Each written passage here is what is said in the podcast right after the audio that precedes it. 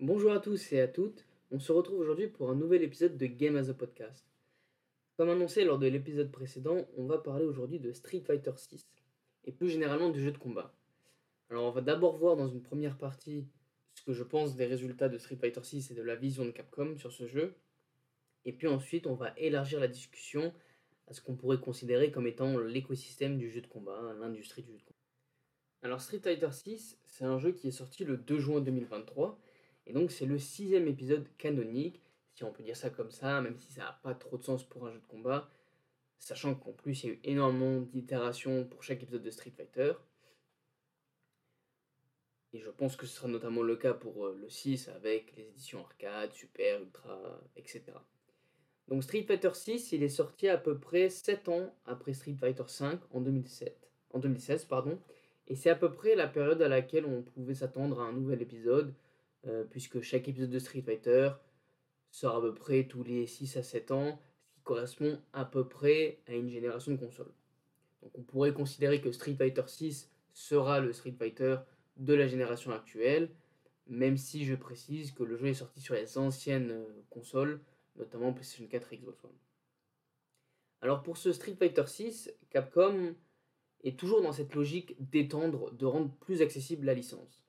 Et d'ailleurs, je vais extrapoler à d'autres licences, mais si on regarde les marques de Capcom, à chaque fois on a des gameplays assez complexes ou des genres de jeux qui sont un peu moins populaires. Et la grande équation de, Capcom, à chaque fois, elle est de conserver à la fois l'ADN de la série ou d'un genre, et en même temps de chercher à élargir. Et ça, ça fait longtemps que Capcom aborde cette problématique-là. On peut d'abord nommer Resident Evil, où justement on est parti d'un genre qui était le survival horror, qui n'est pas un genre particulièrement populaire aux yeux du grand public. Et assez tôt, dès l'épisode 4, et même a priori, euh, on pourrait même considérer dès le 3, on tente d'élargir à chaque fois un peu plus euh, le public. Et une des manières de le faire, ça a été de basculer vers un peu plus d'action. Donc ça commence vraiment avec le 4, puis ça atteint vraiment un pic avec le 5 et le 6, où vraiment Resident Evil ressemble presque à un Call of Duty en termes d'action. Et puis pour l'époque, on le rappelle, c'était Call of Duty une des références. C'était les jeux les plus populaires, on pouvait y jouer en multijoueur, en coopération. Et Capcom va s'inspirer aussi de ça pour élargir son public. Et donc on va basculer du survival horror au jeu de tir. Alors du point de vue de la critique, cette transition, euh, elle a été pointée du toit, notamment parce qu'elle est faite de manière assez bancale. On pas dire que ce soit des jeux extraordinaires, les Resident Evil 5 et 6. Moi personnellement, j'ai fait le 5 à l'époque. Je peux pas dire que j'ai détesté, mais j'avais pas particulièrement aimé non plus. C'était assez basique comme jeu, c'était très linéaire, euh, une structure assez euh, classique avec des couloirs, on tue des zombies et puis on arrive à d'autres couloirs. Donc j'avais pas vraiment aimé, c'est un jeu qui m'avait pas fait très peur non plus à l'époque, puisque justement, Capcom avait fait le choix de d'abandonner ce côté horrifique sur Horror et de migrer vers quelque chose plus action, mais qui n'était pas foncièrement maîtrisé par Capcom. Au niveau des ventes commerciales, il faut reconnaître que pendant longtemps, Resident Evil 5 et 6 étaient les jeux les plus vendus de la licence. D'un point de vue commercial, ça a été une réussite. Même si ça a changé avec l'apparition du 7, mais attention, le 7 a notamment fait pas mal de ventes dans la durée. Au moment de sa sortie, il est aussi critiqué et les ventes ne sont pas mauvaises, mais pas tout de suite euh, énormes. Ensuite, avec le remake du 2, Capcom est revenu avec quelque chose plus axé sur l'horreur, et c'est en réalité quelque chose qu'il savait mieux faire, euh, puisque ça a aussi très bien marché du point de vue de la critique, mais aussi du point de vue commercial, et ça a un petit peu fait basculer Capcom dans une nouvelle ère. Dans mon cas, le 5, il m'a permis de, découvrir Resident Evil.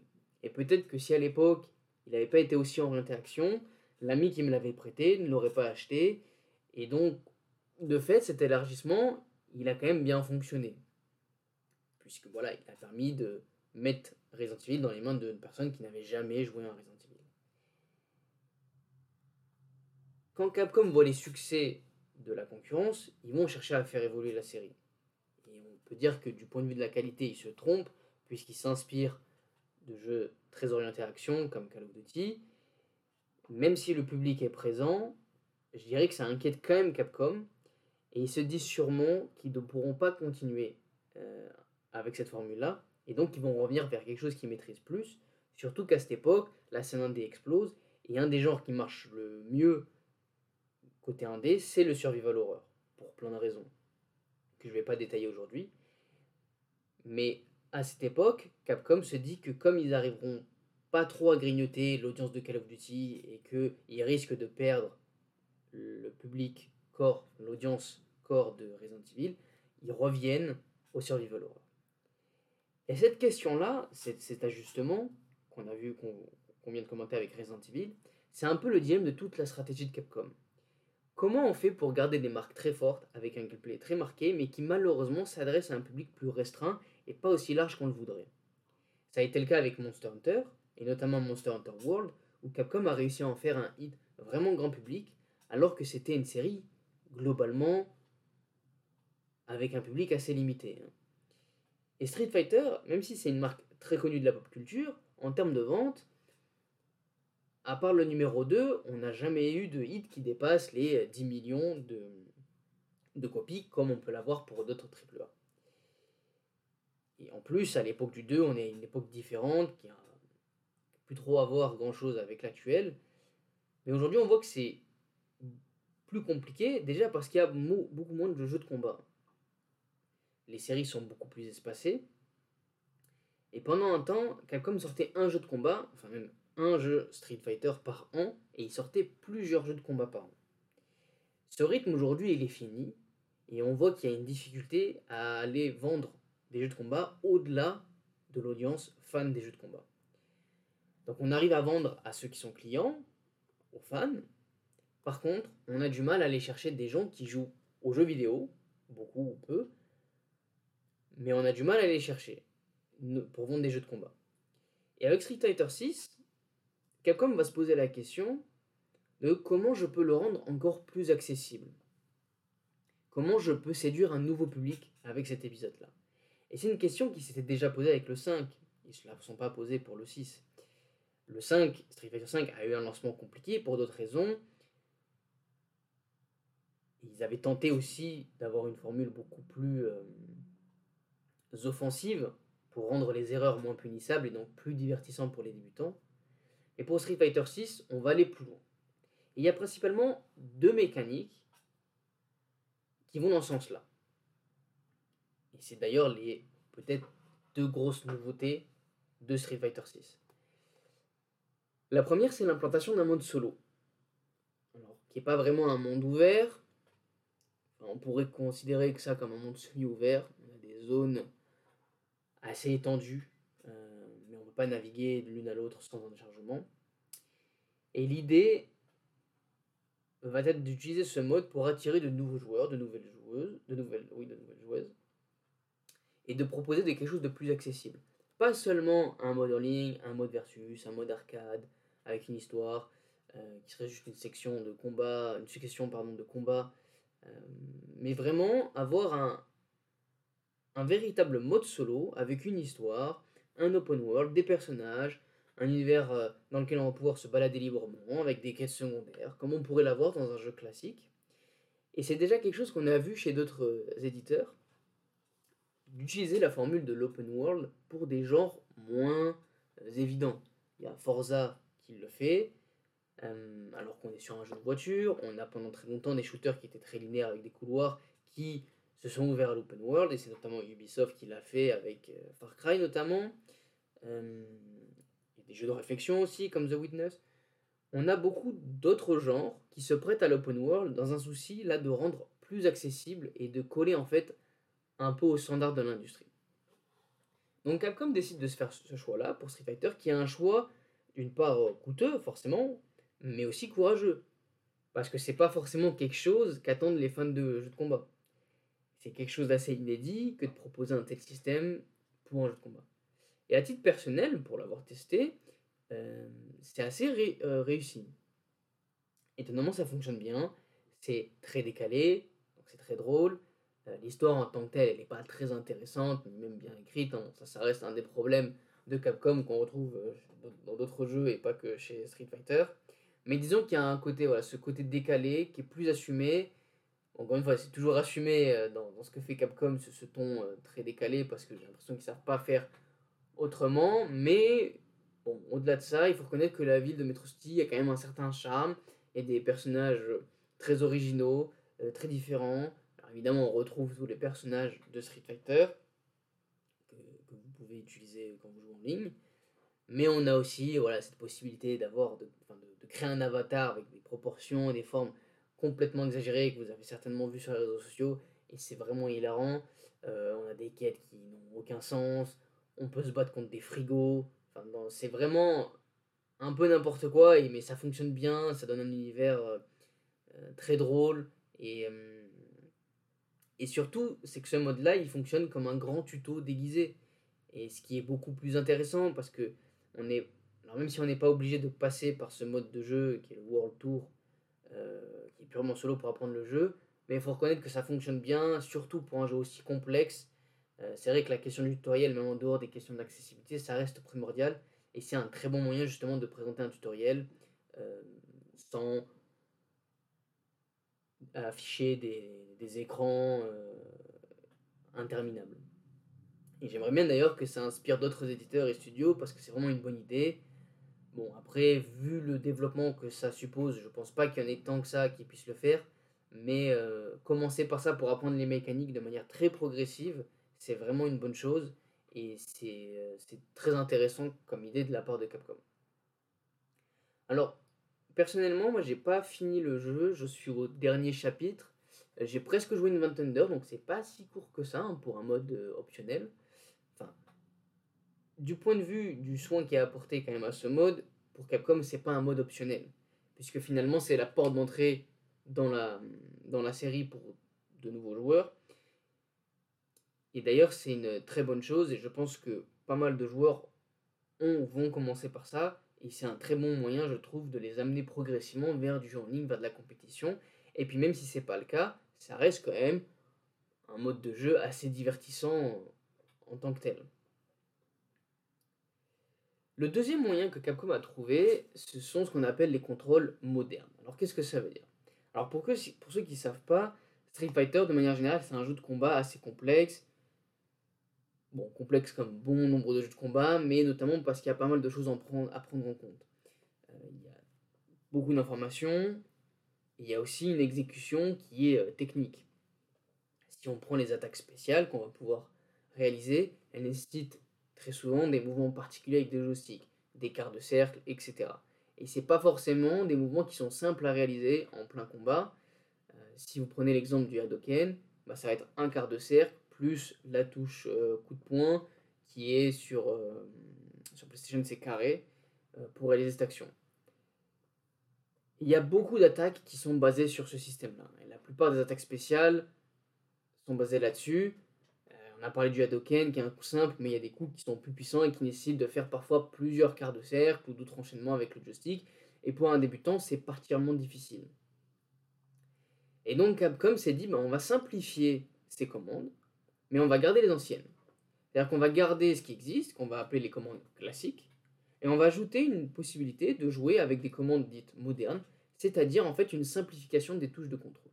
Par exemple, si je reprends le Hadoken que j'ai cité, eh on va pouvoir réaliser cette action avec un bouton. En appuyant sur triangle avec les commandes modernes, vous allez pouvoir réaliser cette action. Si vous restez en classique, du coup vous allez devoir faire le quart de cercle plus carré. Mais là, cette simplification, elle fait qu'on peut réaliser quasiment toutes les attaques de manière simple. Cette simplification, elle a été réalisée notamment en simplifiant les attaques spéciales, et la conséquence, c'est que Capcom a décidé que ces attaques spéciales avec les commandes modernes feraient moins de dégâts que celles en commande classique. Il faut savoir aussi que ces commandes modernes, elles se basent sur 4 touches plutôt que 6. Alors Street Fighter, il y a un gameplay qui se découpe entre les coups de poing et les coups de pied, avec 3 niveaux de puissance. Donc faible, moyen et fort. Donc ce qui fait qu'on peut réaliser un coup de poing fort, faible et moyen, et puis à l'inverse, un coup de pied fort, faible et moyen. Et pour le mode moderne, on enlève tout ça. Donc on va simplement avoir les trois niveaux de puissance, fort, moyen et faible, mais on va enlever, la distinction coup de poing, coup de pied.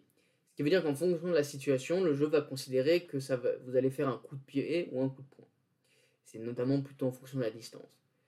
Donc vous allez avoir trois niveaux de puissance, donc qui correspondent aux trois touches, enfin trois des touches, euh, que ce soit de Xbox ou PlayStation, et puis la quatrième touche, elle va être là, donc pour PlayStation c'est triangle, pour réaliser des attaques spéciales. donc sans utiliser de combo avec le joystick. Donc dans le jeu, vous avez les deux noms, hein, commande classique, commande moderne. Vous avez aussi un troisième qui est assez automatique, et puis avec lui, on ne peut pas jouer en ligne, donc c'est plutôt anecdotique, on va dire. Euh, c'est plus pour vraiment euh, débuter, mais quelques heures, je dirais, avec, parce que c'est une très grande simplification des commandes. Bon, je vous avoue que je ne l'ai pas essayé, mais bon, savoir que ça existe. Et euh, je pense que c'est vraiment plus pour découvrir. Puis l'idée, c'est que vous passiez en moderne, à minima. En revanche, ces, ces contrôles modernes, ils n'ont pas été pensés pour être remplacés à terme par les commandes classiques. C'est vrai que vous avez beaucoup de joueurs pro qui utilisent les commandes classiques, mais c'est simplement par habitude, puisque les commandes modernes viennent d'arriver avec Street Fighter 6. Mais en compétition, vous pouvez voir des gens qui jouent des personnages avec des contrôles modernes. Ce qui est assez bluffant quand même, c'est que Capcom a réussi à rendre compétitif des touches alternatives, des contrôles alternatifs, sans pour autant les rendre complètement déséquilibrés, à la fois dans le positif ou dans le négatif. Donc ça, c'est vraiment quelque chose d'alternatif. C'est pas mieux ou moins bien. C'est vraiment une manière différente de jouer et qui est plus accessible pour les débutants. Parfois, vous avez des personnages qui vont notamment plus faciles à jouer, plus efficaces même en mode moderne, parce qu'ils ont des combos très compliqués et euh, les commandes modernes vont pouvoir vont permettre de rééquilibrer ça mais sans pour autant donner un vrai avantage par rapport au classique, parce que vos attaques spéciales, euh, elles font moins de dégâts. Donc ça c'est assez fort de la part de Capcom, c'est pas quelque chose de gadget, ça risque de devenir un standard pour le reste de l'industrie, je pense. Et le fait est que ça fonctionne très bien comme solution alternative pour des gens qui commencent le jeu. Euh, pour, euh, pour, pour l'info, moi, j'ai commencé à jouer en moderne. Je joue toujours en moderne et j'ai joué en ligne. Et ça m'a permis de prendre du plaisir rapidement et de faire quasiment toutes les attaques. Enfin, de, non, mais de faire toutes les attaques. Pas quasiment. Vraiment, il n'y en a aucune que vous ne pouvez pas réaliser en appuyant sur deux boutons. Et c'est très agréable de pouvoir se lancer en ligne euh, et d'avoir le sentiment de maîtriser un petit peu euh, votre personnage sans pour autant y passer des heures. Après, si vous voulez vous améliorer, évidemment, vous allez devoir vous entraîner.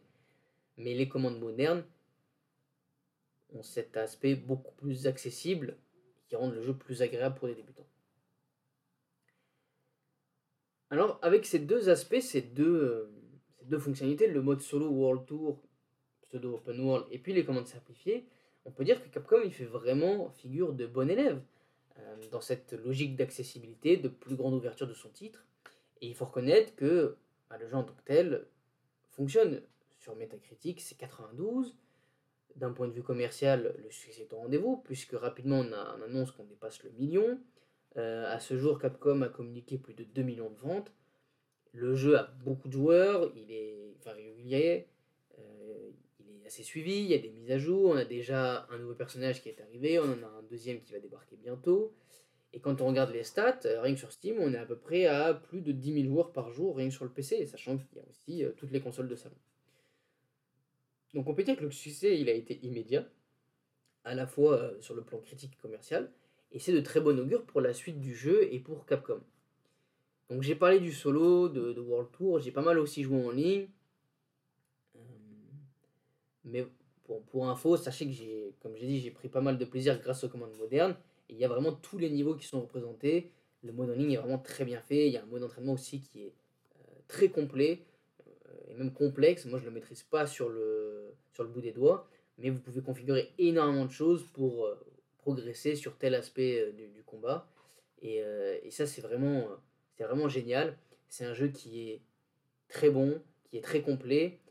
Et c'est un jeu qui va durer 7 ans a priori. Et donc on voit que dès le lancement, il y a énormément de contenu, il y a énormément de choses à faire. C'est un jeu qui est vraiment très généreux, qui est très beau. Moi, j'aime pas mal euh, la DA. Je sais qu'il y en a qui sont pas trop fans, mais ce côté hip-hop, je trouve que ça. Euh, en fait, ils reviennent vraiment sur le premier mot de la licence, vraiment ce côté street, euh, même au niveau des musiques, de la DA, des personnages, de la ville, qui en fait, bah, Metro City, qui est repris de Final Fight, qui était le beat all de, de Capcom dans les années 90. Donc, ce Street Fighter 6, c'est un jeu que j'aime beaucoup, que auquel je porte beaucoup d'affection, et notamment parce que je trouve que c'est une réussite de la part de Capcom sur tous les niveaux. Maintenant qu'on a dit ça, ce serait bien de voir, bah, du point de vue de Capcom, comment ils le perçoivent ce succès. Donc c'est un jeu qui est sorti il y a 3 mois, donc en termes de vente, c'est un peu trop tôt, on peut juste juger le lancement, on peut dire que déjà il est réussi, mais bon, déjà ce qu'on peut voir c'est que Capcom a annoncé un objectif avant la sortie du jeu. Ça c'est quelque chose qu'on voit pas souvent chez les autres éditeurs. Et euh, cet objectif-là, c'est 10 millions d'exemplaires de vente. Enfin, 10 millions d'exemplaires vendus de Street Fighter 6. Alors, en tant que tel, le chiffre de 10 millions, ça nous aide pas trop. Pourquoi? Parce que ce qui est important, c'est de donner une date, une temporalité. C'est-à-dire que, est-ce que c'est 10 millions le jour du lancement, le mois du lancement Est-ce que c'est la première année? Est-ce que c'est 10 millions à la fin du cycle, c'est-à-dire au bout des 7 ans, avant qu'on sorte un éventuel Street Fighter 7 Moi, je pense que c'est plutôt la dernière, euh, hypothèse. Donc, on va baser nos, nos hypothèses là-dessus aussi. Euh, donc déjà, ce qu'on peut dire, c'est que 2 millions en 3 mois, ça reste déjà un très bon chiffre sur un lancement. Euh, je pense que c'est d'ailleurs, ça a été annoncé comme le meilleur lancement de Street Fighter depuis un petit moment. Donc on peut dire que c'est déjà sur la bonne voie. Mais malgré tout, je reste un peu euh, sceptique sur l'objectif des 10 millions. Pourquoi? Parce que, admettons qu'on considère qu'à la fin de l'année, ils arrivent à 3 millions ça fait que 30% de l'objectif, donc 3 millions sur 10, serait atteint sur la première année. Mais ça veut dire qu'il faut réaliser 70% de l'objectif sur les années suivantes, sur les 6 autres années. Donc on peut me dire, oui, mais un an versus 6, c'est jouable. Oui, mais c'est plus l'année de lancement. Et c'est quand même euh, l'année la plus euh, critique lorsqu'on sort un jeu vidéo. Alors pour un jeu service, ça peut être moins vrai, c'est vrai, mais ça reste un jeu premium, pas un free-to-play. Donc effectivement, le fait qu'ils vont sortir des versions supplémentaires avec les personnages en plus, des stages, etc., bon, il est possible que ça redonne des coups d'accélérateur et qu'on atteigne les 10 millions. Après, sur les revenus en tant que tels, ce sont des jeux services, donc il y a aussi beaucoup de microtransactions. Donc même si vous n'avez pas 10 millions de ventes, Capcom peut quand même générer pas mal d'argent avec des costumes alternatifs, de nouveaux personnages, etc. Mais bon, l'objectif de 10 millions d'exemplaires, il a été évoqué par Capcom pas moi qui l'impose, hein, c'est eux qui se sont fixés cet objectif-là. Et pour être honnête, je pense pas qu'on les atteindra. Alors, sincèrement, j'espère me tromper, vraiment, parce que c'est un très bon jeu et c'est une licence que j'aime beaucoup. Mais l'objectif me paraît énorme. J'aimerais vraiment qu'ils les atteignent, j'aimerais vraiment que Street Fighter 6 soit l'épisode de la démocratisation, non seulement de la licence Street Fighter, mais aussi du, genre de jeu de combat. Mais si on prend un peu de. si on compare un peu aux autres jeux, par exemple, si on prend toutes les versions de Street Fighter 4, Street Fighter 4 qui a été aussi, à sa sortie, euh, acclamé par la critique. Et pour info, Street Fighter 4, il inclut aussi un épisode sur DS, qui était une console extrêmement répandue et populaire. Donc ça a facilité aussi la, la, vente du jeu sur, sur cette plateforme-là. Et donc on était, pour Street Fighter 4, en comptant toutes les versions, à un peu moins de 8,5 millions d'exemplaires pour Street Fighter V. Donc si on combine toutes les, toutes les versions, euh, on est à peu près à 7 millions de ventes.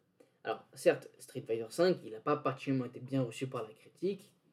Donc ça a notamment euh, découragé, enfin, probablement découragé des nouveaux joueurs au lancement. Euh, mais si on prend le 4 qui a particulièrement été bien reçu, bah, il s'est pas vendu, il n'a pas atteint les 10 millions. Alors pour info, j'ai trouvé des chiffres sur les éditions à chaque fois, donc arcade, super, etc. Et en général, c'est à peu près 2 millions. Donc euh, on arrive à, pour Street Fighter 4 à 8 millions et demi. Donc 10 millions pour Street Fighter 6, ça reste ambitieux. Et c'est possible. Hein. Encore une fois, j'espère je, me tromper, mais je pense pas qu'on les atteigne. Alors, après, si on doit commenter ça, je pense pas qu'on soit non plus très loin. Je pense que 9 millions, ça reste. Euh, je, pense que moi, de mon point de vue, Street Fighter 6 atteindra quelque chose comme entre 8 et 9 millions. peut-être un peu plus de 9 millions, et ça reste pas fondamentalement très différent de 10 millions.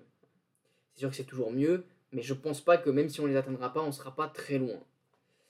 Euh, en revanche, s'il les dépasse, je pense pas que Capcom réussira à faire avec Street Fighter 6 ce qu'ils ont réussi à faire avec Monster Hunter World.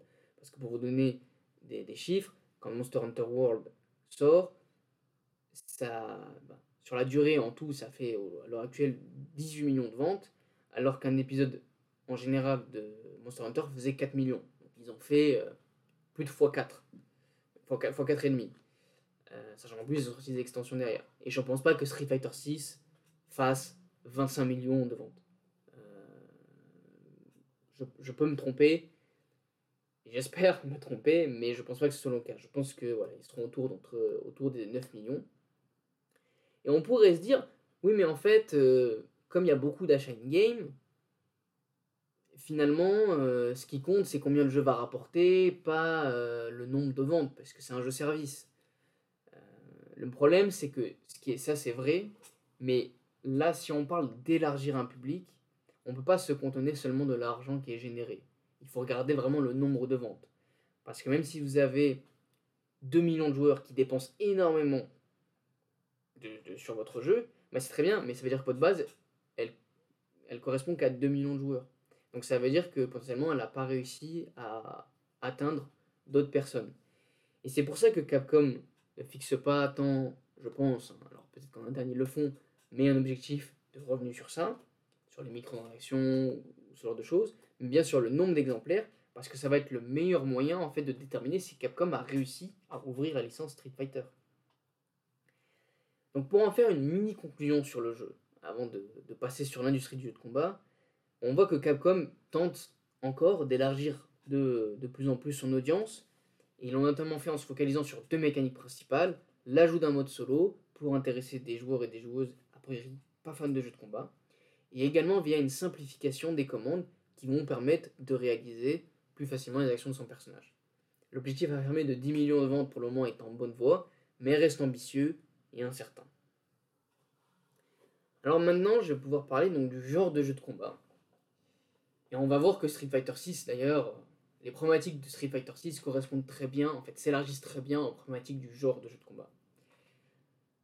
Donc déjà, c'est un genre qui est plutôt ancien. Quand on regarde la chronologie du jeu vidéo, c'est un genre qui apparaît vraiment à l'origine du jeu vidéo, et notamment sur arcade, en l'occurrence avec des licences comme Mortal Kombat et évidemment Street Fighter les années 90 sont vraiment les années les plus prolifiques en termes de jeux de combat, via l'arcade, et c'est notamment celle où on, va voir apparaître quasiment toutes les licences qui existent aujourd'hui.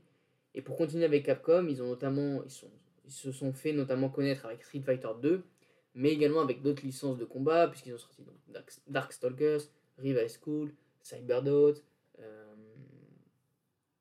Power Stone, je crois.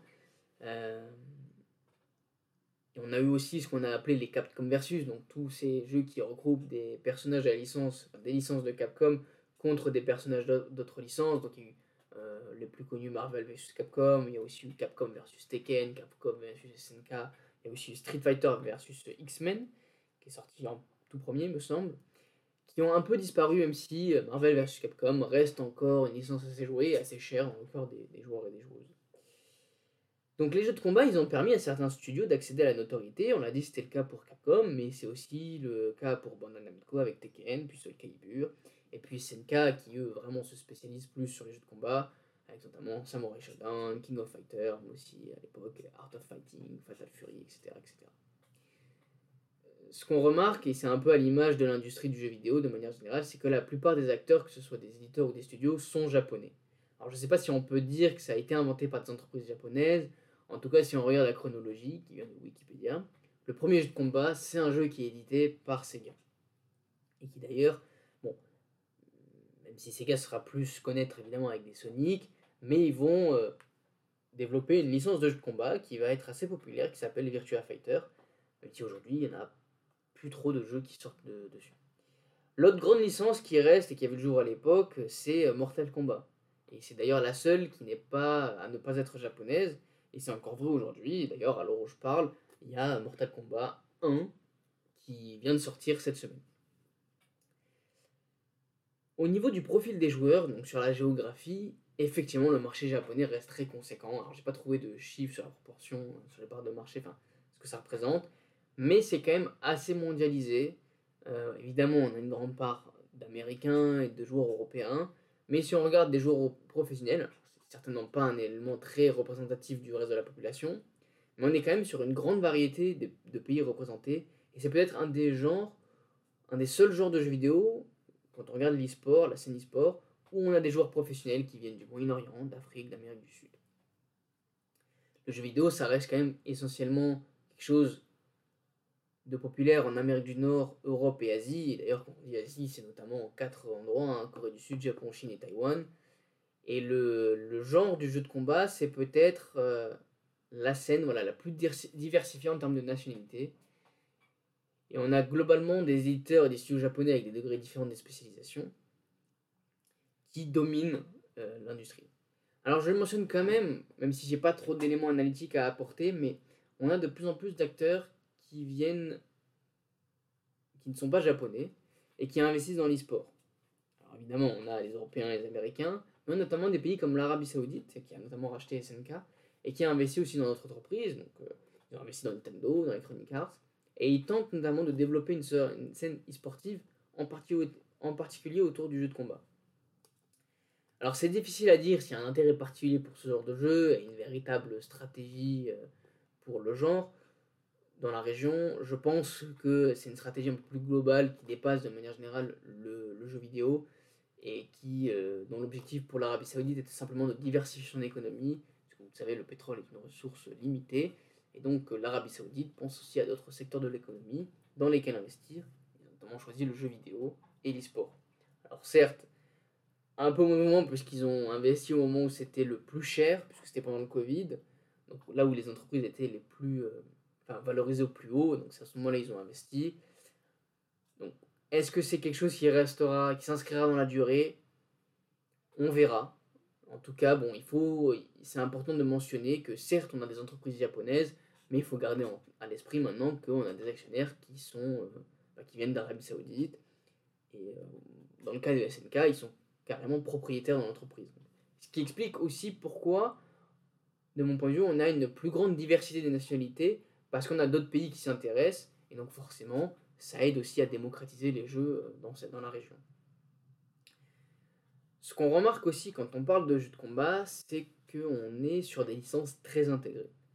J'entends par là que quand vous regardez en termes de vente, en termes de popularité, via le nombre de spectateurs sur Twitch par exemple, ou en termes d'événements, hein, si on prend quelque chose comme l'Evo, on a quasiment que des licences qui ont été créées dans les années 90, voire début des années 2000. Et encore. Et c'est un genre où on a très peu de nouvelles IP. Très peu de nouvelles marques qui se lancent. On peut dire que c'est un genre très conservateur, de certaine manière. On a quand même de nouvelles marques qui arrivent, mais ça reste euh, toujours assez, euh, comment dirais-je, frileux. Euh, et c'est un genre qui est beaucoup moins prolifique qu'un genre comme le FPS ou le jeu d'aventure qui sont des genres beaucoup plus grand public.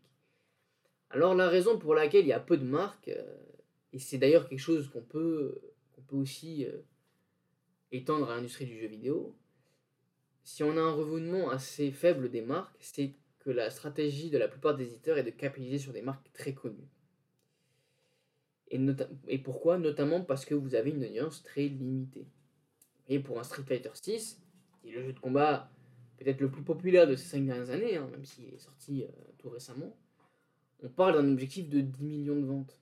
Si on transpose ça à d'autres genres, bah, ce serait faible quand on parle d'un triple A.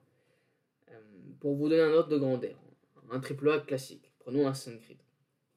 Un Creed vend bien, c'est 13 millions de ventes. Et si on regarde les trois derniers, ils font plus de 15 millions de ventes. Notamment 19 pour Valhalla, qui est donc l'Assassin's Creed le plus vendu. Un FIFA, un Call of Duty, c'est 20-25 millions de ventes par an, qui sortent chaque année un jeu. Euh, Pokémon, quand ça sort, donc là c'est tous les 3 ans, c'est 20 millions de ventes. Donc vous allez me dire, oui, ce sont des gros grosses licences, c'est sûr. Mais Street Fighter, en termes de popularité, en termes de reconnaissance et de de connaissance de la marque, on est sur des niveaux comme ça, on est sur des niveaux comparables. Mais en termes de vente, il y a un décalage bien plus fort. Et là encore, je vous parle de la licence de jeu de combat la plus connue. Quand vous comparez un jeu un peu moins connu comme Samurai Shodown, Melty Blood, Blood pardon, King of Fighter, on est sur des volumes bien plus restreints, bien plus limités, parfois autour du million. Et donc logiquement, cette audience qui n'est pas extensible hein, fait que les éditeurs sont un peu frileux à y aller. C'est pour ça que vous avez euh, pas de jeux de combat chez Electronic Arts. Euh, alors il y a eu les jeux de combox, hein, euh, qui restent des simulations sportives. Très peu côté Ubisoft. Et vous avez aussi peu de nouveaux studios qui se lancent sur ce genre de jeu.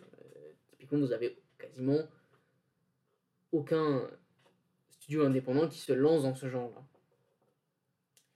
Et la raison à, la raison à cela, c'est que c'est un genre qui n'est pas facile à prendre en main aussi pour un nouveau studio.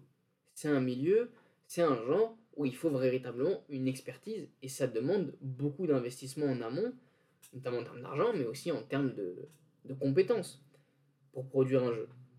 Et le problème, c'est que ces efforts-là que vous allez mettre, à l'arrivée, vous allez avoir peu de gens qui vont y jouer parce que l'audience des jeux de combat, de toute façon, elle est limitée. Alors certes, Capcom essaye d'élargir son public, avec notamment, on l'a dit, un mode solo euh, à part entière, avec des commandes simplifiées, mais pour des éditeurs plus gros comme Electronic Arts, Ubisoft, etc., Rockstar, même Tencent, ça reste très risqué et c'est un investissement conséquent pour peu de résultats. Alors c'est un peu, on peut se dire, hein, le serpent qui se mord la queue. Parce qu'on peut dire oui, mais comme ce sont toujours les mêmes marques, alors on a du mal à intéresser d'autres joueurs et joueuses, parce que mais c'est pas aussi parce qu'on n'arrive pas à intéresser d'autres joueurs et joueuses qu'aucun studio ne veut lancer de nouvelles marques sur ce genre-là. Alors je peux pas dire que je suis un grand fan de jeux de combat parce que j'y joue pas beaucoup, j'ai pas énormément joué de jeux de combat dans ma vie. En revanche, c'est un genre que j'aime beaucoup. J'ai toujours aimé regarder des compétitions, notamment l'Evo, et j'ai aussi. Je trouve que dans les jeux de combat, il y a toujours des cara design vraiment intéressants, originaux, euh, et c'est toujours très plaisant d'un point de vue esthétique ou même e-sportif, de regarder les jeux de combat. Donc c'est pas un genre auquel je joue beaucoup, mais c'est un genre que je suis assez euh, rigoureusement parce que c'est, je trouve, voilà, très très intéressant. Et puis aussi une chose, c'est que c'est un, quand même un genre de jeu où il y a depuis très longtemps une scène compétitive, mais c'est quelque chose où tu peux jouer assez sereinement quand tu, quand tu commences, je dirais. Alors au-delà des contrôles, hein, mais plus en termes de communauté. Parce que même si tu joues mal, comme c'est un du 1 versus 1, euh, bah tu, si tu es mauvais, tu peux t'en prendre qu'à toi-même et personne ne va t'insulter parce que tu joues mal. Alors, bien sûr, il y a des manières de jouer qui sont pas très populaires, bien sûr, mais y a, ça enlève une certaine toxicité qui peut y avoir dans certaines communautés, dans certains jeux en ligne qui se jouent en équipe, alors certes, il y a moins cette dimension euh, collective où on peut jouer avec ses amis, mais je trouve que ça reste un peu plus apaisant par rapport à d'autres jeux. Donc ce genre, on voit qu'il reste sur des marques très fortes et qui tente à chaque fois d'élargir son public avec plus ou moins de réussite. On pourrait se dire, alors que même si, j'aime pas trop l'expression, que c'est un genre qui se meurt. Alors certes, il n'est pas mort parce qu'il y a encore des joueurs et des joueuses qui y jouent et j'en fais partie, mais le fait est qu'on a peu de nouvelles marques qui se lancent, on a de moins en moins de jeux de combats qui sortent par rapport à il y a 10-15 ans. Et on peut se dire que ça intéresse peut-être de moins en moins de gens. Et c'est dur à dire, mais en tout cas, il faut reconnaître qu'on n'est pas sur une dynamique positive. Alors certes, il y a des actions pour tenter d'enrayer ce cercle vicieux, et notamment Capcom, qui fait encore une fois figure de proue pour tenter de sortir de cette situation. On voit qu'il y a là une certaine volonté. En revanche, Capcom est aussi très conservateur, puisqu'il capitalise sur une seule marque, ils ne ressortent pas les anciennes marques de jeux de combat, hein, ils ont seulement des compilations, et ils concentrent tout autour de Street Fighter. Et même, prenez des licences comme Final Fight, qui là était sur un, genre différent, mais ils utilisent euh, voilà, cette, cette marque-là, cet univers-là, pour rajouter du contenu sur Street Fighter. Et si j'ai voulu parler de ce... Bah, dans cet épisode, donc à la fois de Street Fighter 6, donc déjà parce que c'est un jeu que j'aime beaucoup, et j'aime beaucoup aussi les jeux de combat de manière générale. Mais j'ai voulu parler euh, de ce sujet notamment parce que je trouve que c'est toujours intéressant d'un point de vue stratégique de voir comment une marque essaye de toucher un autre public Et Street Fighter, c'est vraiment pour moi l'exemple parfait de cette stratégie-là. Euh, parce que Capcom, qui est dans un contexte assez pessimiste vis-à-vis des jeux de combat, tente d'élargir sa marque avec des idées très intéressantes, on l'a vu. Mais surtout, l'autre chose qui m'intéresse beaucoup, c'est qu'on a une entreprise qui va débarquer sur la scène du jeu de combat. Et c'est Riot. Et pourquoi c'est intéressant? Déjà parce que un autre constat qu'on peut faire quand on parle de jeux de combat, c'est qu'on a quasiment des jeux premium. On a assez peu de jeux, donc on parle de jeux qui sont vendus 50, 60 euros, 70, maintenant 80, avec un modèle très classique. Vous payez, vous accédez au jeu. Alors certes, on a les microtransactions qui sont rajoutées, mais vous payez toujours le, le jeu de base. Or Riot, ils sont connus pour avoir une stratégie éditoriale qui s'articule pas seulement sur un genre de jeu ou des genres de jeux, mais aussi sur un business model qui est le free-to-play. Alors j'en ai déjà parlé dans des épisodes précédents, mais la logique de Riot, c'est de proposer un jeu accessible sur tous les aspects. Donc accessible dans le sens où on va le rendre disponible sur PC, parce que le PC, c'est l'outil le plus accessible dans le monde entier. Pensez qu'il y a des pays entiers comme la Chine où il y a très peu de consoles. Aujourd'hui, ils tentent aussi d'aller sur smartphone, parce que le smartphone, c'est encore plus accessible que le PC. Et en plus, souvent, les jeux qui développent demandent des configurations assez minimes pour pouvoir le faire tourner sur tout type de PC. Et l'autre manière de le rendre accessible, c'est la gratuité. C'est au niveau du prix. Et ça, c'est le, stade ultime en fait de l'accessibilité au niveau du prix, qui est la gratuité.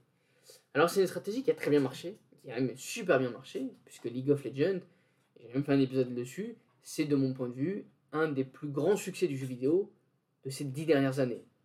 Même 15, on pourrait dire. Notamment parce qu'il a développé, il a amené avec lui toute une scène e-sportive. Alors évidemment, ça existait avant League of Legends, hein, bien sûr. Mais Riot a réussi à mettre la barre à un niveau jamais atteint auparavant.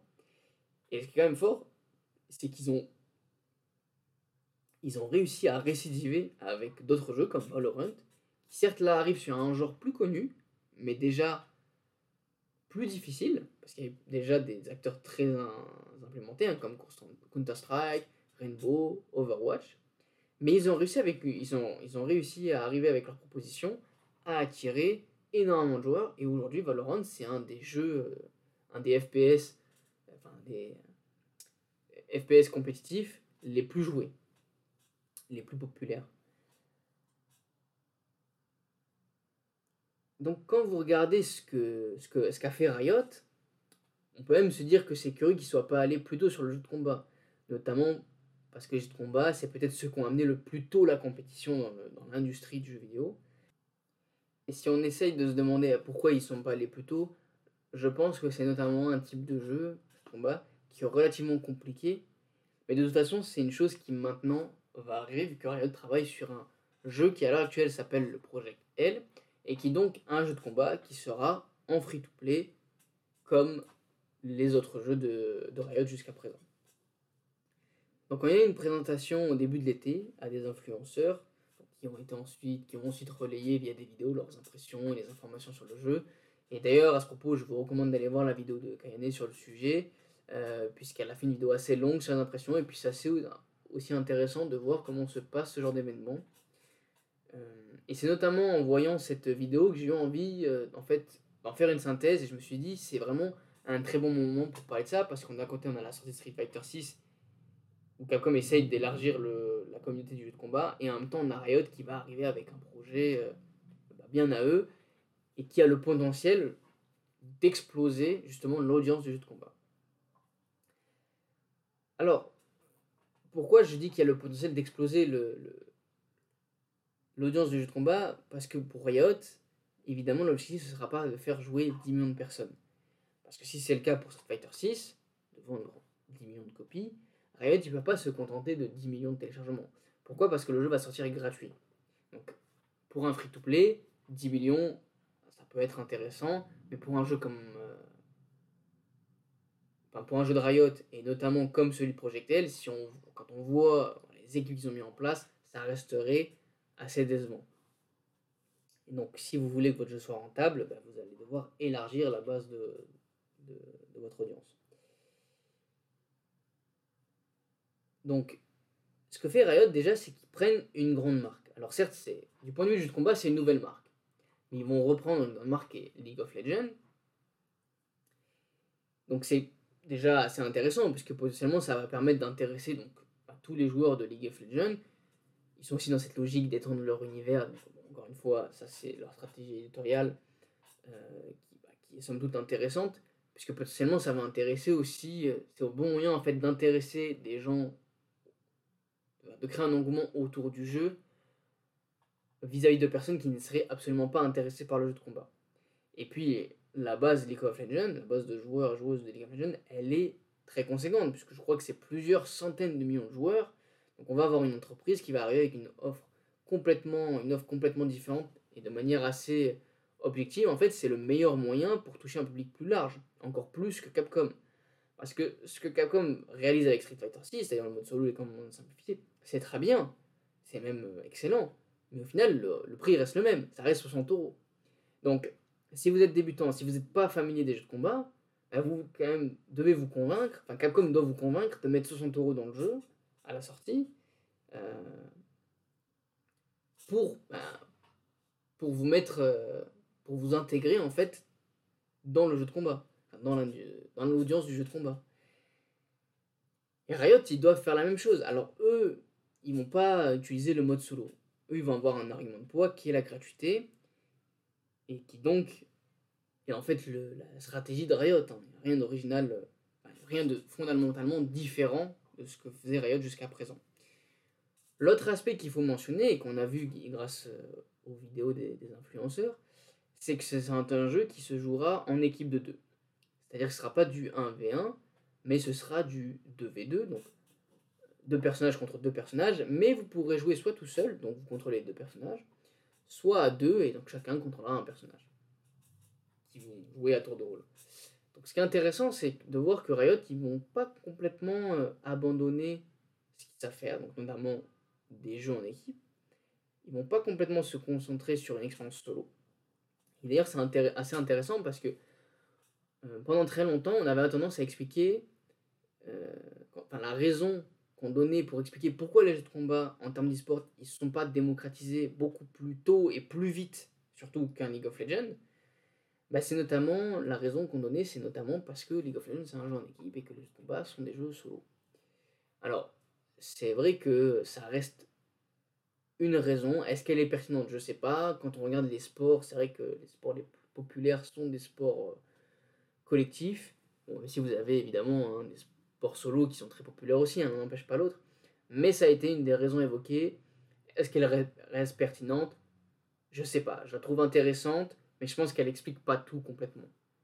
Enfin, elle explique pas complètement cette différence-là. Donc, Riot va garder cette dimension collective, mais il faut savoir, et c'est peut-être déjà un des premiers challenges, c'est que quand vous faites un jeu de combat à plusieurs personnages, donc soit deux ou trois, hein, comme c'est souvent le cas, euh, c'est-à-dire qu'un personnage va pouvoir intervenir euh, l'un après l'autre de manière successive, c'est que vous restez moins bon que quand vous jouez tout seul. Donc potentiellement, un duo sera moins fort qu'un joueur solo. Pourquoi? Parce que quand vous jouez tout seul, c'est vous qui contrôlez quand le deuxième personnage arrive et les combos que vous allez faire. Si vous commencez un combat avec un personnage et vous voulez que le deuxième prenne le relais, bah, dans un duo, c'est l'autre personne qui va devoir reprendre l'action en cours, le combat en cours. Et ça peut être un peu plus délicat. Si vous prenez un exemple comme FIFA, hein, euh, vous pouvez jouer à plusieurs dans une équipe, mais vous, remarquez quand, vous remarquerez qu'en général, on est moins bon à plusieurs que tout seul. Donc ça, ça va être quelque chose aussi de différent. Et j'ai hâte de voir comment Riot va gérer cette, euh, cette contrainte-là. Ensuite, ce qui ressort des impressions de Riot, il faut quand même le souligner, c'est le sérieux dans l'approche. C'est que Riot fait, enfin, développe ce projet de manière assez sérieuse, puisqu'ils ont énormément recruté de vétérans de l'industrie. Il y a le fondateur de l'Evo qui travaille sur ce projet-là. Donc, est-ce qu'ils vont réussir ce que les éditeurs de jeux de combat tentent depuis des années. Euh, est-ce qu'ils vont vraiment avoir un jeu de combat qui sera comparable en termes d'audience à ce que propose League of Legends ou Valorant? C'est la question à un million de dollars, même plus. Euh, de mon point de vue, je trouve que Riot fait de très bonnes choses. C'est vraiment de, bons élèves. en tout cas, dans la manière communication va dans ce sens-là. Euh, c'est des gens qui jouent beaucoup, il y a beaucoup d'anciens professionnels, comme je l'ai dit, donc on sent vraiment qu'il y a de la rigueur. dans la manière dont il approche, ou du moins dans la communication euh, autour du jeu. Le problème, c'est que quand vous vous adressez. C'est que si vous vous adressez qu'à des fans de jeux de combat, vous risquez d'avoir les mêmes audiences. Déjà, si vous faites comme les autres éditeurs, bah vous risquez, comme les autres éditeurs, d'avoir la même audience. Or, pour un jeu free-to-play, ce serait un échec. On pourrait dire oui, mais même si dans les mécaniques, il s'adresse à des professionnels, à des fans de jeux de combat, comme le jeu sera gratuit, forcément, ça va intéresser et élargir l'audience. Le problème, c'est qu'on parle de jeux de combat ici. C'est-à-dire qu'on parle de mécaniques qui sont relativement compliquées, qui peuvent faire fuir des débutants. Si vous prenez Valorant, par exemple, ça peut être difficile. Valorant, c'est un jeu exigeant. Mais en termes de touche, en termes d'exécution, ça reste simple. Parce que pour tuer quelqu'un dans, Valorant, bah, c'est la touche de tir. Et c'est pas si compliqué que ça. Alors après, c'est, euh, comme on vous disait tout ça, euh, League of Legends, à un, niveau, un haut niveau, ça va être très technique, mais il y a assez peu de touches finalement. Vous avez 3 ou 4 attaques, il me semble. Euh, dans n'importe quel jeu de combat, peu importe le, type, hein, vous allez avoir beaucoup de combinaisons et beaucoup d'exécutions. Et ça, quand vous êtes débutant, c'est compliqué. Alors, il y a des jeux qui s'en passent très bien, hein, comme Mortal Kombat, il le fait très bien. Street Fighter 6 aussi, maintenant, avec les commandes modernes. Où ils ont réussi à faire en sorte qu'un débutant puisse sortir toutes les attaques. Donc, potentiellement, Riot va faire de même, hein, ça c'est possible. Mais ce qu'on constate, c'est que même ces jeux-là, quand ils sont, quand ils facilitent leur, euh, leur commande, bah, c'est pas un raz-de-marée. Alors peut-être que la marque Street Fighter fait que de toute façon des gens se sont désintéressés parce qu'ils savent que les jeux de combat c'est compliqué, c'est possible. Et que peut-être Riot, en utilisant la marque LOL, League of Legends, va réussir à surmonter cet obstacle, c'est possible. Mais ça reste, ça reste incertain. Il y a un autre point aussi qui est assez intéressant, donc là je vais paraphraser euh, un autre influenceur, un professionnel du combat qui est Mr. Crimson, qui a notamment fait une vidéo là-dessus. Mais quand vous regardez les combos de projectiles, ils sont très longs. Euh, et s'ils sont longs, ça veut dire que potentiellement ils sont déjà à maîtriser. Mais plus ils sont longs aussi, plus ça va être frustrant pour la personne qui reçoit le combo, qui subit. C'est-à-dire qu'elle ne jouera pas. Et quand vous débutez, si vous faites une partie où vous tombez contre quelqu'un qui met un combo qui dure 20 secondes, ça va vous passer l'envie de jouer. Alors certes, pouvez me dire, ça peut arriver sur Valorant, si tu prends une balle en tête, euh, tu meurs de suite, tu dois attendre. Oui, mais tu peux temporiser, tu peux reculer tu peux aussi trouver le moyen de prolonger le jeu, enfin de, rester en vie, même si t'es nul, tu peux réussir à suivre jusqu'à la fin, c'est longtemps, et donc de prolonger le jeu. Euh, même si vous jouez sur un jeu de combat à quelqu'un de votre niveau, si la personne en face elle fait un combat long, bah, ça va rendre le jeu ennuyeux à regarder et à jouer. Et donc vous allez, euh, même en tant, que, en tant que spectateur, vous allez regarder quelqu'un qui va subir, et, mais en tant que joueur, bah, vous allez être moins actif. Et donc, euh, moins vous êtes actif quand vous jouez, moins vous avez de chances de vous amuser, donc de prendre du plaisir, et donc de rester sur le jeu sur le long terme. Mais ça encore, je dirais, c'est un argument qui est pertinent, c'est pour ça que je le mets là, et Mr. Crimson a, raison de l'évoquer. Mais je dirais, de mon point de vue, ça reste assez marginal, parce que ça peut être rectifié il suffit que Riot casse certains combos pour que voilà, il y ait des combos qui soient moins longs et donc euh, que ce soit plus divertissant à jouer et à regarder. Mais l'autre grande difficulté, je trouve, par rapport à tous les jeux que Riot a fait, c'est quelque chose qui m'a un peu développé, quand, un peu inquiété quand j'ai vu la vidéo des développeurs, c'est qu'ils testaient tous leurs jeux sur des sticks arcade. Quand vous jouez au jeu de combat, vous pouvez évidemment jouer à la manette, mais vous pouvez aussi jouer un stick arcade. Pendant très longtemps, les pros jouaient au stick arcade, Maintenant, il y en a de moins en moins parce que les, jeux sont aussi faits pour être joués à la manette. Et en fait, le stick arcade, c'est faut voir ça comme un peu l'interface à l'époque de, des jeux d'arcade. C'est vraiment un, pavé. Euh, vous allez avoir un joystick, des touches. Euh, c'est vraiment une grosse console. Et un stick arcade, ça permet dans l'exécution avec des cartes de cercle d'être plus précis. Mais il faut savoir que c'est 150 euros. Alors pour les moins chers, on va me dire, oui, tu peux en trouver à 60-70 euros. En général, ils sont d'une qualité assez euh, médiocre. Et si vous y jouez beaucoup, bah, c'est pas durable, c'est pas rentable sur le long terme. Donc si vous voulez quelque chose qui soit pas affolant en termes de prix, 150 euh, euros c'est possible, mais voilà, sachez que ça peut aller jusqu'à 200-300 euros pour un stick arcade. Et ça c'est problématique. Parce que vous allez me dire, oui, mais on peut acheter une manette, on n'est pas obligé d'acheter un stick arcade, c'est vrai. Mais si vous comparez à un jeu comme League of Legends, vous avez juste besoin de votre PC. Pareil pour Valorant, vous avez juste besoin du clavier souris. Riot va sortir un jeu qui est quand même pensé, et censé, de mon point de vue, être un phénomène, un moyen d'élargir la communauté du jeu de combat. Mais c'est des jeux qui se jouent à la manette ou au stick. Aucun ne se joue au clavier. C'est impossible. Le clavier n'est pas du tout fait pour jouer à des jeux de combat. Donc vous allez sortir un jeu gratuit. Riot va sortir un jeu gratuit, Projectel. Certes, peut-être qu'il sera très bien pensé en termes de, mécanique. Mais les gens ne pourront pas y jouer. Le grand public ne pourra pas y jouer. Pourquoi? Parce qu'il faudra acheter une manette. Alors peut-être que Riot réserve quelque chose de génial là-dessus. Ils ont trouvé une parade. Mais si on reste sur un jeu de combat traditionnel, alors il faudra un périphérique. Et ce qui veut dire que virtuellement, le jeu ne sera plus free-to-play, puisqu'il sera injouable sans manette. Donc ça veut dire que pour pouvoir jouer à un jeu, même s'il est gratuit, vous allez devoir débourser 60-50 euros. Alors vous allez me dire, oui, peut-être que les gens, ils ont déjà la manette, donc finalement ça va aller. C'est possible. Et je m'avance peut-être un peu. Mais je pense qu'il y a beaucoup de gens qui jouent à League of Legends ou Valorant et qui n'ont pas de manette, qui n'ont pas de console, qui ont juste le PC. Et quand on prend la stratégie globale, on essaie de se dire que Riot va essayer de démocratiser le jeu de combat avec leur formule, bah, elle sort quelque chose euh, qui est au-delà de toutes les difficultés qu'ils ont déjà rencontrées, qui est cette barrière euh, économique, qui va être l'achat d'un périphérique. Et je vois pas à l'heure actuelle comment la formule de Riot pourrait être plus puissante au point de lever cette barrière de l'achat, parce que du coup ça met à mal un peu le business model euh, de Riot, et c'est un défi qui va être important à relever de la part d'Orient. Alors même si leur ambition c'est de s'installer d'être comparable à Street Fighter 6 sans forcément tout exploser. Alors je pense pas que ce soit le cas parce que ça n'aurait aucun sens du coup de le sortir en free-to-play. Euh, parce qu'on risque en fait d'obtenir des résultats similaires à des jeux premium, même euh, alors qu'on lance une nouvelle marque. Enfin, je, je, pense pas, mais enfin, admettons, je suis même quasiment sûr, mais admettons que ce soit le cas, que Riot se décide de cibler voilà, 10 millions de joueurs de la même manière que Street Fighter 6. Euh, alors certes, on pourra dire que c'est spectaculaire en termes d'audience par rapport au jeu de combat, mais ça veut, ça veut dire que vous allez avoir 10 000 joueurs par jour.